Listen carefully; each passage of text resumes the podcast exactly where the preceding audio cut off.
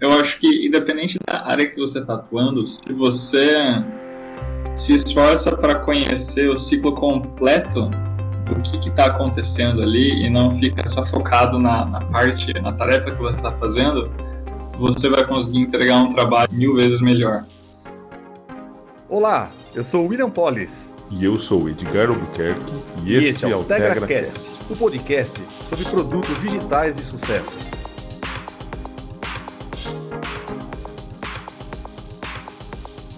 O episódio de hoje é sobre interruptor de funcionalidades. E para falar desse tema, convidamos o Felipe Verseg, que é desenvolvedor Team Leader na Green Yellow. Muito bem-vindo, Felipe. Obrigado, Polis. Obrigado, Edgar. Prazer aí em estar aqui participando do, podcast do TegraCast, né? Seja bem-vindo. Tenho certeza que a sua participação vai enriquecer bastante aqui a nossa, os nossos episódios. Obrigado, vai. Então, vai ser bem legal. Bom, interruptor de funcionalidades, também conhecido como Feature Flag, Feature Toggle ou Feature Switch. Essa é uma técnica de desenvolvimento de software que ativa e desativa certas funcionalidades durante o tempo de execução, sem ter que fazer um outro deploy ou uma, colocar um novo código em produção. Isso permite um melhor controle e mais experimentação ao longo do ciclo de vida dos, das funcionalidades. A ideia por trás dos interruptores de feature, que a gente vai chamar a partir de agora de IF, é construir ramificações de funcionalidades condicionais, de forma que a gente consegue tornar é, disponível apenas algumas funcionalidades para alguns grupos de usuários por vez. Então, se esse IF estiver ativado, um novo código vai ser executado para um grupo de usuários. Se esse estiver desligado, um outro código vai ser executado. Então, dando esse contexto inicial aqui, e lembrando, em consideração aqui, Felipe, que o nosso ouvinte ele pode ser um PO, um dev, um X, um stakeholder ou até um cliente. O foco aqui é a gente entender, do ponto de vista do produto digital, o benefício disso. Então, cara, tenha vontade de contar um pouquinho na sua visão quais são os benefícios do uso do IF levando em consideração aí tudo que você falou, né, o, o IF ele pode ser usado, eu acho que em várias camadas, né. É, eu particularmente já usei ele tanto na camada da frente, que é num site, num aplicativo, e ele pode ser usado é, na camada de trás, né, que é na API em si, no back-end, para resolver variados tipos de problemas, né. Então, ele acaba sendo um jeito criativo de você poder atacar desde problemas de organização da equipe, como problemas de, de para quem você quer mostrar uma nova feature que está sendo desenvolvida. É, então, por exemplo, né, num site, num e-commerce, vai ser muito bom usar um IF para você fazer um teste AB, fazer um teste com grupos específicos de usuários. Enquanto, às vezes, numa API vai ser muito bom você utilizar para para você conseguir juntar dois códigos que às vezes não estão prontos com um que está pronto e conseguir colocar algo em produção sem que um desenvolvimento bloqueie, sabe, a, release de um novo ciclo do produto. Vários outros possíveis benefícios que dá para falar, mas eu sinto que esses são os dois opostos assim da moeda. É, e, eu, e tem, um, tem um, até um outro modo, né, que a gente até esquece, né, que é um tipo de, de IF que é muito comum, né, na vida de todo mundo, que é aplicativos que têm a versão paga e gratuita, ou sites que têm a versão paga e gratuita. Isso nada mais é também que um IF. Quando a flag de que você está pagando está ativa, você consegue ver toda uma gama de funcionalidades. Felipe, ao usar um, um Né, o uso do IEF é, necessita que o desenvolvimento ele seja trunk-based, ou, é, ou seja, que merges frequentes sejam menores sobre o código de produção? Então, não necessariamente, depende muito do tipo do IF que você vai fazer. Na verdade, eu acho que é um pouco ao contrário. O uso do IF faz com que você consiga ter uma rotina de merges menores em produção. É, sem ele é muito difícil, porque você não consegue colocar uma feature complexa em produção em commits pequenos, né? Features complexas levam tempo para ser feitas e a gente sabe, né, que se uma equipe pega uma feature para fazer fica três semanas sem colocar o código dela em produção, enquanto tem um monte de coisa chegando em produção, quando você vai colocar em produção é receita para o desastre, né? Qual que é o outro modo? Você ficar constantemente colocando pequenos incrementos de código. Mas tem situações que é realmente uma feature nova, sabe? Que, tipo, não sabe. Você vai ter uma tela nova no seu sistema, que só vai ser acessível naquela tela nova. É, é muito mais tranquilo, ainda mais se você está usando um navegador. Você pode colocar ele em produção e deixar a rota escondida. Daí só quem digitar a rota manualmente vai conseguir ver.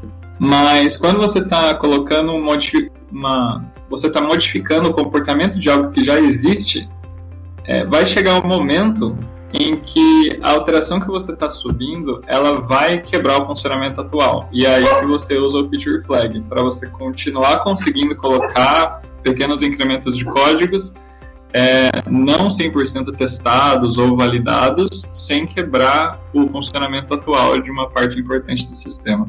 Ô Felipe, é, Cara, compartilha com a gente assim alguns exemplos práticos, sabe, do que você já que você já utilizou, que você está almejando utilizar em algum produto. Vou pegar assim bem prático e se puder sempre é, pensando em você deu exemplos bons, né, de back e front, uhum. né, só para dar essa visão mais clara para o nosso ouvinte aqui.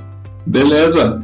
É, bom, vou começar pelo exemplo de front-end, né? E eu trabalhava num site, né, que é muito focado em conversão, né? Você tem que conseguir o cadastro. E lá a gente utilizava o Feature Toggle justamente para ver quais modelos de página eram mais aconselháveis, é, eram mais convincentes para a gente conseguir esse cadastro.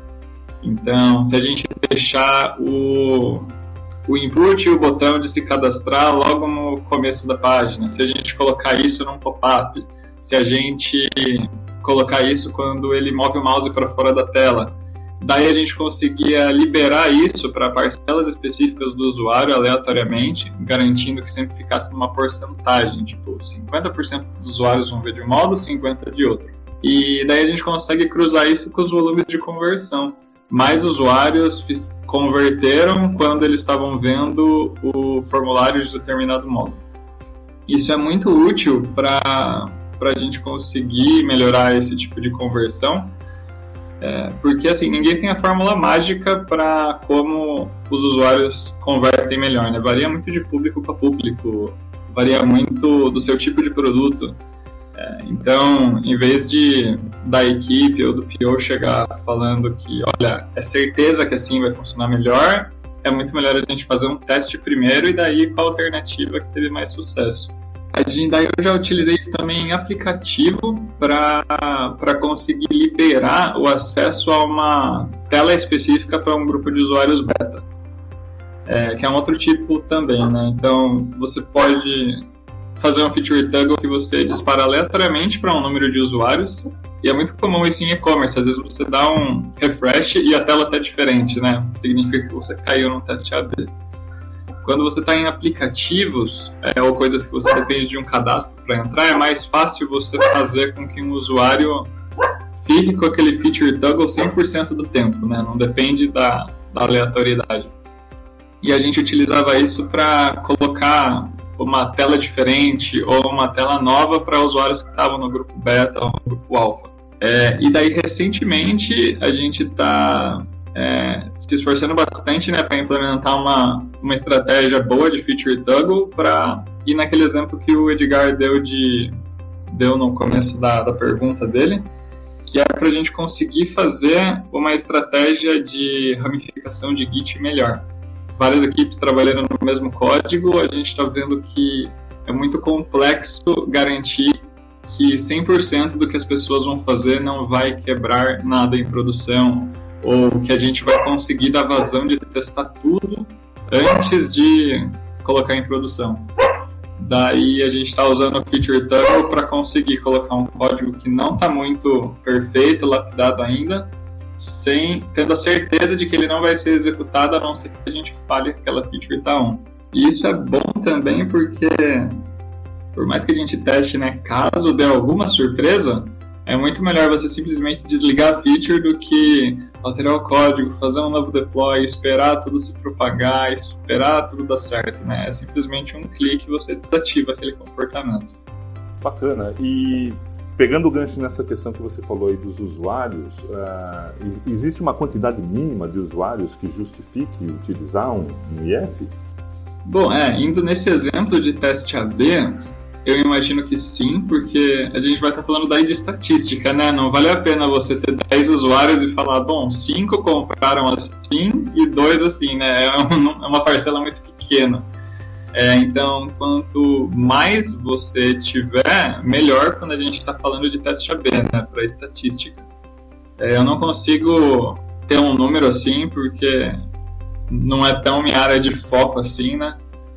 Mas quando a gente vai para o feature toggle do outro lado, que é ou feature toggle, por exemplo, de pagos versus gratuitos, ou para não quebrar uma parcela do sistema, é, independe, na minha visão, da quantidade de usuários. É muito mais do que você precisa do seu sistema. Se você pode se dar o luxo, às vezes, de, de deixar o sistema por determinado tempo fora do ar para colocar uma feature e testar essa feature, é, daí você faz isso, mas normalmente esse não é o cenário, né? Então é, a gente precisa daí do feature toggle. Felipe, agora falando um pouquinho assim de é, a decisão de fazer essa estratégia do feature toggle, fazer internamente dentro do código ou utilizar alguma ferramenta externa para isso. Na sua opinião, o que você acha que, que vai nortear essa decisão? Bom, é, a gente tem na minha visão, a gente tem duas partes né, desse problema. A gente tem a, a implementação de realmente da, da, rota né, que a feature vai tomar, né? e você tem a parte do controle de quais features toggles estão on ou off e para quem esses features toggles vão. A rota não tem jeito, você tem que implementar na mão dentro do código, e daí tem estratégias diferentes de como você programar para conseguir implementar isso que, que daí tem algumas boas práticas, tá? o próprio Martin Fowler lá, que escreveu o livro do Clean Code, ele passa por algumas dessas práticas aí. Mas na hora de você implementar essa parte de controle da decisão, né, quem, para quantos usuários vai, para quantos usuários não vai, você pode fazer na mão, mas principalmente se você está indo para o lado do teste AB, ou do beta testers ou para uma parcela específica de usuários, é, existem já ferramentas prontas para isso. O próprio Firebase do Google, você consegue ter um arquivo de configuração lá dentro e você consegue mandar a nova versão de arquivo com uma porcentagem específica de usuário. É, seria muito mais complicado você fazer isso do seu lado. Mas se o seu feature é algo mais simples, como por exemplo quando eu mudar esse, esse IF, o sistema inteiro vai mudar de comportamento de uma vez. Você pode colocar isso no banco ou numa variável de ambiente. E tem cenários que é, é mais específico o controle, como por exemplo você, você tem um sistema que você cuida de várias e várias lojas. E daí você pode querer colocar esse feature toggle por loja, por exemplo. Né? Então, é, se essa loja estiver ativada, ele vai ver a nova interface de usuário ali na frente do caixa. Se não, ele vai ver a interface antiga. Mas eu recomendo muito, se, se vocês vão utilizar os IFs no modo de teste AB, já existem ferramentas muito boas para isso que inclusive, dependendo do tamanho do seu sistema, já fornecem um painel administrativo para você controlar se ele está ligado ou desligado, e até com regras bem específicas para fazer isso. Senão você ia ter que fazer o painel administrativo para passar para o time de produto, conseguir controlar. Às vezes é um, é um desgaste bem grande, né? um investimento grande colocar a equipe inteira para fazer isso e às vezes não justifica, né? Daí já existem ferramentas prontas para esse caso. Mas usar mesmo e fazer o código ir do modo A ao do modo B, daí é tudo manual. Não tem jeito daí. E Felipe, com relação à gestão do, do IF, né, isso é algo que deve ser feito pelo PO ou por, por alguém da equipe técnica, do time técnico? Então, novamente, depende do, do tipo do IF, né? Quando você tem um IF que vai controlar o lançamento de uma funcionalidade nova, eu acho que e você tem né, uma interface para o PO conseguir controlar isso, é aí o que deve ser feito pelo PO, porque é o PO que está ali centralizando a comunicação entre todas as áreas. Então imagina que imagina o Nubank, quando ele mudou a cor do aplicativo, ou a Easyinvest, né, quando, quando mudou tudo. É, se eles fazem isso através de um feature toggle, o PO pode falar, não, a partir deste momento, ó, time de produtos, vocês estão avisados que mudou, marketing pode soltar a comunicação, pessoal do servidor aumenta aí porque a gente vai ter bastante acesso, daí ele vai e libera. Daí estava centralizado nele porque ele que foi o, ele se comunicou com todas as áreas para fazer isso. Tem features toggles que é focado na equipe de desenvolvimento, como por exemplo, a gente vai subir um novo código que é para ser mais rápido, mas vai usar muito mais CPU. Então a gente pode colocar esse código atrás um feature toggle e daí se a equipe, junto com a equipe de DevOps, vê que o pico de consumo está muito alto, vai lá e desliga. E teste AB, dependendo do, do, controle que você tem ali, né, normalmente não vai ser pelo PO, acho que vai ser mais em conjunto com a equipe de marketing até porque você pode escolher é, o quanto você libera desse teste para determinada parcela de usuário. Normalmente eles ficam por um bom tempo, né? Você não faz um teste AB em um dia, né? Você normalmente deixa ele rodando por uma semana, um mês, e daí você consegue é, controlar isso junto com a, com a equipe de desenvolvimento também. E quando é de um feature toggle exclusivo para estratégias de Git, daí nem preciso falar, né? É muito focado na parte de desenvolvimento. Bom, você falou aí então de tipos de IEPs, né? E uma delas é a questão dos testes AB para poder experimentar. E o objetivo na prática é colher feedback, igual você colocou o exemplo. Se eu colocar o botão em cima, ou como pop-up, ou quando colocar o mouse fora, e aí ver como está a taxa de conversão. Primeiro ponto, como que esse feedback é colhido na prática, no sentido de você ter essas informações de conversão para cada um, ou seja, a ferramenta externa ou internamente, como é que você vê essas é, melhorias de performance, e como que leva esse feedback colhido para todo o time, para que isso gere insights? Bom, vamos lá. Eu tenho exemplo de trabalhar bastante com isso no Google Analytics. Então a gente tem dois tipos, né? o feedback quantitativo e o qualitativo. Quando é quantitativo, a gente consegue concluir ele apenas com números. Então, se você tem a sua ferramenta bem tagueada, é, com as interações bem tagueadas, você consegue fazer um uso absurdo desse tipo de feedback.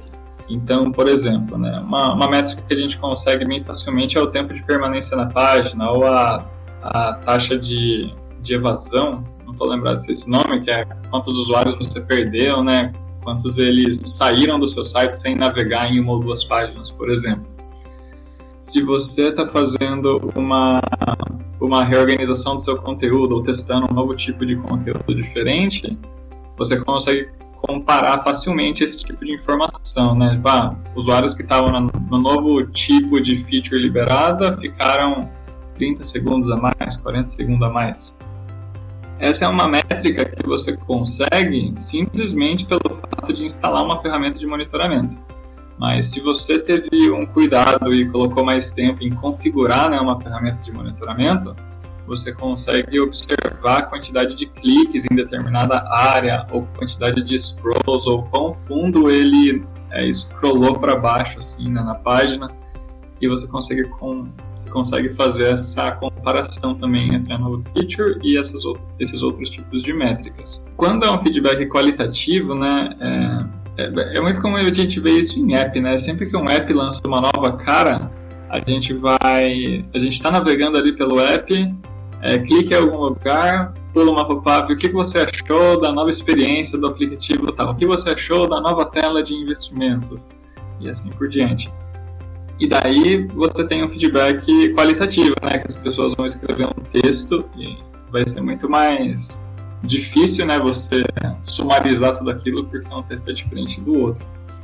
Mas independente do jeito que, que você capta, é, na minha visão, para levar para o time de pro time de desenvolvimento, para o time de produto, é importante isso já ter sido condensado antes, é, para o pessoal já chegar com umas conclusões e não ficar olhando aquele dado aquele dado bruto lá, aquela planilha gigantesca de Excel, a não ser que tenha um ou outro muito curioso para fazer isso. Se você já chega com, com porcentagens, já quando a gente na nova feature é, a gente usou a nossa infraestrutura 50% a menos, ou seja, a gente conseguiu economizar dinheiro, conseguimos economizar não sei quantos milhões com transferência de arquivo porque a gente mudou o modo que a gente faz isso. Ou os nossos usuários ficaram 20% mais tempo no nosso site quando ele estava numa cor diferente. É, eu acho que isso já são informações muito mais ricas para para decidir, né, para onde que a gente pode ir. Quando é um teste AB, eu acho que você já tem essas perguntas antes, né, porque você está fazendo um teste específico para aquilo. Você já tem suas possibilidades, você só quer validá-las. Mas quando você está subindo uma nova feature, que você está colocando primeiro para usuários betas, para depois 50%, para depois 100%, ou apenas para um país específico, é, é muito gratificante ver como está chegando nessas os resultados de todo o trabalho da equipe.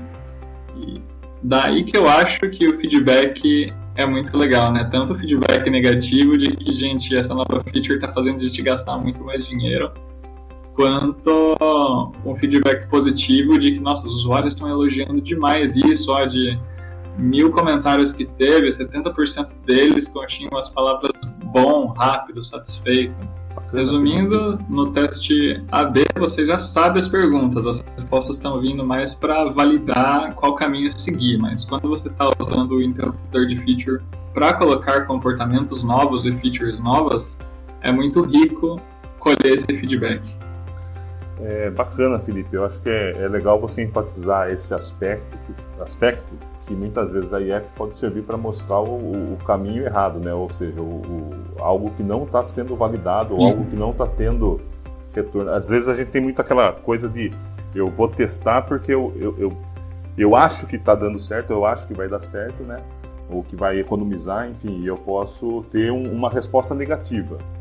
Né? O, eu acho que é bacana ter essa essa consciência de que ao implementar isso você pode ter um resultado que não é aquele esperado e isso é válido também. Eu acho que isso é válido e isso é ótimo, na verdade, porque é muito melhor você ter um resultado não esperado numa parcela de teste do que você ter esse resultado esperado como algo negativo, né? De você fazer a virada completa do seu produto para um caminho errado. É, é, eu acho que quanto a busca pela otimização, né, pela, pela conversão, muitas vezes, ela é demorada, né? Como eu disse, ninguém tem a resposta. Então você vai fazer vários testes que vão estar errados até você chegar na, na versão que dá certo. E, e, eu acho que isso, por isso que é super válido, né? Você você está economizando dinheiro, na verdade, você está investindo para fazer isso, mas no fim das contas você está buscando ter um ganho maior depois e um ganho mais assertivo, um ganho onde você realmente consiga daí concentrar toda a parte do seu investimento, seja na equipe, seja na infraestrutura, seja no próprio marketing da ferramenta, você está conseguindo concentrar esse investimento na, no modo em que você tem certeza que ele vai ser mais otimizado. Felipe, a gente está caminhando aqui para o nosso final do episódio e antes de a gente caminhar para a próxima pergunta aqui, eu queria mencionar que, cara, é muito, é muito satisfatório para mim, pessoalmente, dá muito orgulho para mim é, já ter trabalhado junto, né, diretamente com você, porque, cara, você vê como que a evolução, né, no, no sentido de, de, de, conhecer de produto, de usar de técnica, de usar de forma racional e lógica é, todos esses recursos que a gente tem, em prol de você começar a trazer o time também para enxergar essa visão mais completa de todo. E eu vejo isso daí porque, inicialmente, quando a gente trabalhou junto, talvez esse tipo de coisa, não sei se era tão comum, mas hoje em dia, cada vez mais se fala tanto disso e a gente já comentava disso lá atrás, né? Então, eu fico muito honrado aí de ver a evolução que está tá acontecendo. E, Felipe, eu queria que você deixasse uma mensagem para os nossos ouvintes aqui sobre esse tema do, do IF, mas principalmente pensando nessa questão do produto digital. É, é quando o cara, especialmente, trabalha com desenvolvimento de software, não necessariamente ele tem a mentalidade de produto, ele está mais preocupado em terminar a tarefa, está mais preocupado em finalizar uma, uma tela, mas essa visão de quem vai usar e como que você é, entende essas informações de feedbacks para poder guiar a melhor experiência, a melhor entrega. Então, a mensagem que você quiser deixar para o nosso ouvinte. Bom, é um tema bem filosófico. Mas eu acho que, independente da área que você está atuando, se você se esforça para conhecer o ciclo completo do que está acontecendo ali e não fica só focado na, na parte, na tarefa que você está fazendo, você vai conseguir entregar um trabalho mil vezes melhor.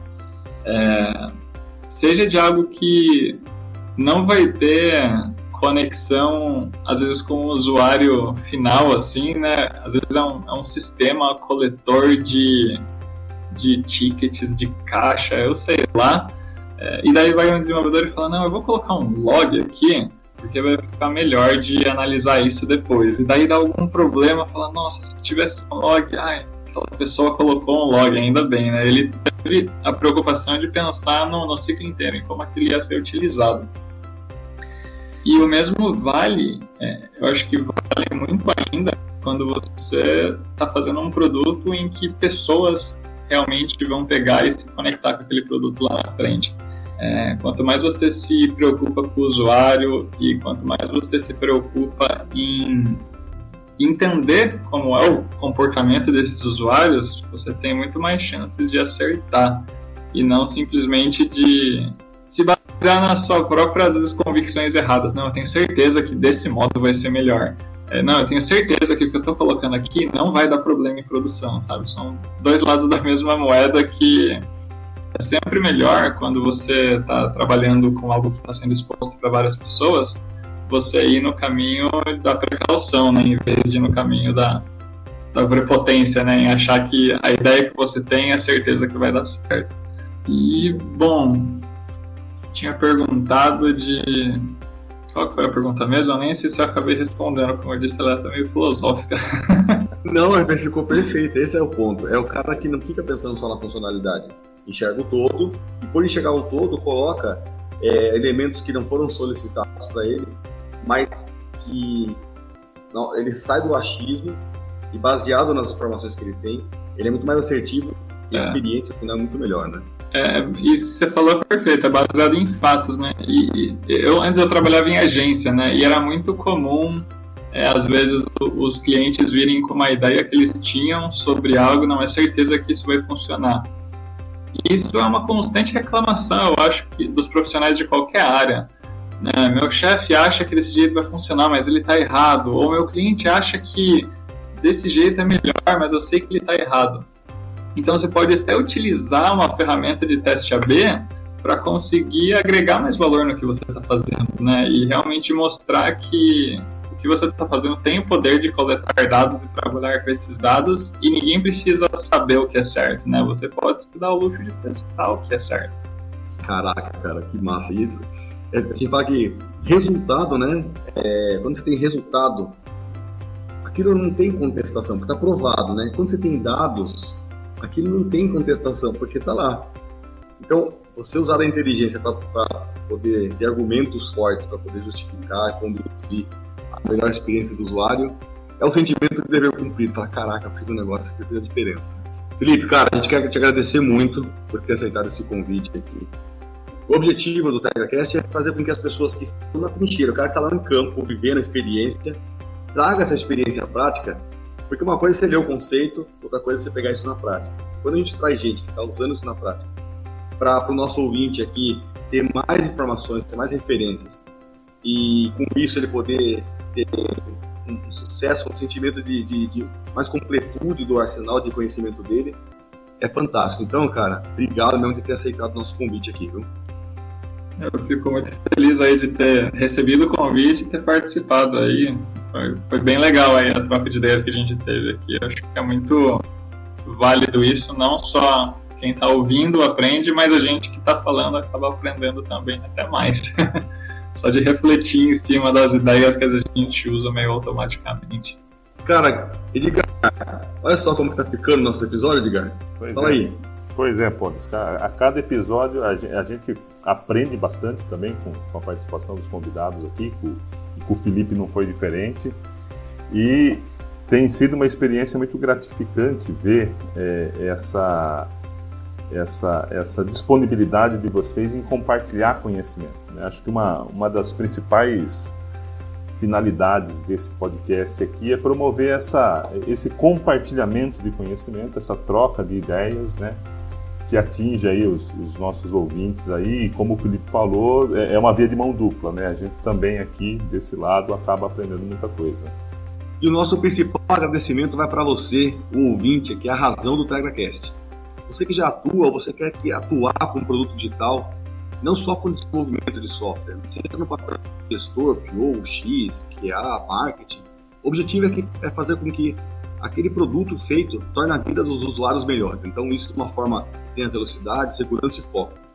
Na descrição desse episódio tem mais materiais, mais ideias de ferramentas e outras sugestões sobre esse tema.